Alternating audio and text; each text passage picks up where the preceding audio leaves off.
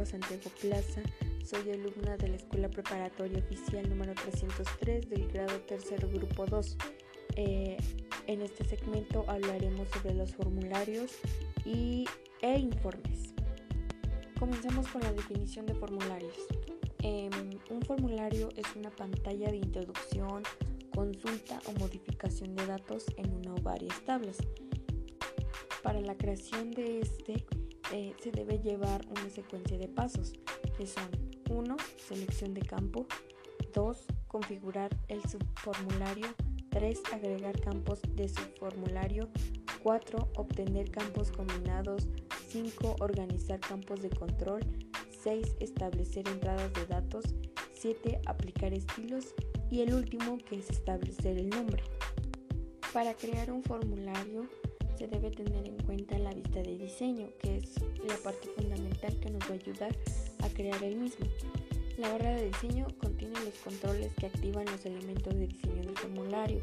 La barra de controles permite la inserción de elementos y el panel de propiedades permite determinar las propias generales como el nombre, la etiqueta, el tipo de datos y las acciones que descenderá del control.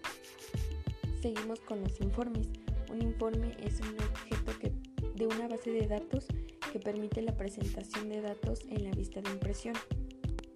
En los informes la consulta, como por ejemplo pedido-transporte. Es un informe básico que se agrupa por un destino. Al igual que los formularios, este lleva una secuencia de pasos, que es el primero, selección de campo, el segundo, campos de etiquetas, el tercero, agrupación, como ya lo había dicho, este, se agrupan por destinos. El cuatro, opciones de ordenación y cinco, selección de diseño.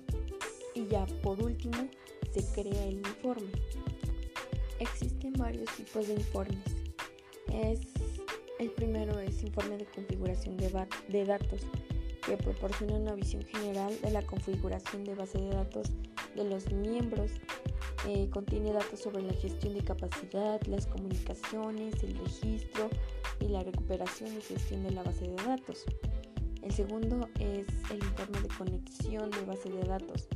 El informe de conexión proporciona una visión general de las conexiones que tienen los datos activas durante un periodo de tiempo determinado muestra indicaciones del rendimiento clave, como por ejemplo sería tiempo de espera, eh, operaciones de lectura, grabaciones físicas y lógicas y otras estadísticas de conexión.